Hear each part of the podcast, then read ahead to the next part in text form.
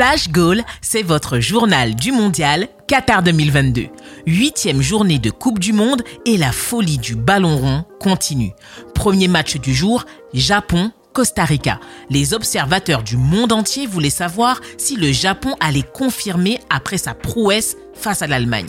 Les Costariciens, eux, voulaient laver l'affront du 7-0. Une rencontre très disputée, mais la domination restait japonaise. Il a fallu attendre la 81e minute pour que Fuller délivre les siens d'une magnifique frappe enroulée à l'entrée de la surface.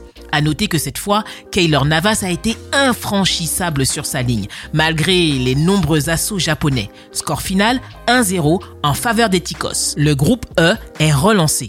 Deuxième rencontre, Belgique-Maroc. C'est une nouvelle surprise dans ce mondial. La deuxième nation au classement FIFA, la Belgique, tombe face au Maroc 2-0. Les Lions de l'Atlas ont rugi avec du rythme, de l'intensité et des courses effrénées. Ils ont épuisé les Belges pendant toute la première mi-temps qui ont tout simplement perdu leur grinta de 2018. Les Diables Rouges n'ont jamais été dangereux et l'ont payé cash à la 73e sur coup franc, direct et majestueux de Romain Seyss, sur lequel Thibaut Courtois ne peut rien faire. Les Marocains doubleront la marque dans les arrêts de jeu grâce au jeune Abouklal, libre de tout marquage dans la surface. Le Maroc prend une option pour la qualification. Le troisième rendez-vous de la journée opposait la Croatie et le Canada. Tout le monde avait à cœur de voir cette équipe à sensation.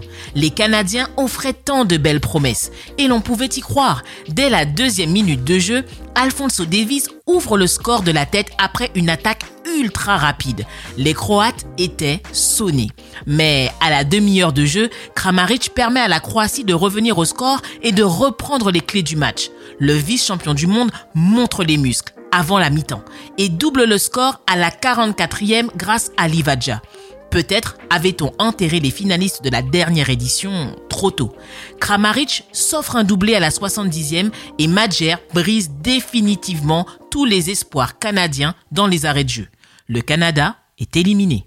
Un dernier match au goût de finale, Espagne-Allemagne. À la vue de cette affiche, tous les amoureux du football sont bien confortablement installés devant leur écran. L'enjeu est capital pour la Mannschaft et les Espagnols ont à cœur de confirmer leur belle prestation du dernier match. Mais l'excitation laisse place à l'ennui. Il y a quelques sursauts, une frappe qui touche la barre côté espagnol ou un hors-jeu sur une tête de Rudiger, mais rien pour nous faire décoller du canapé.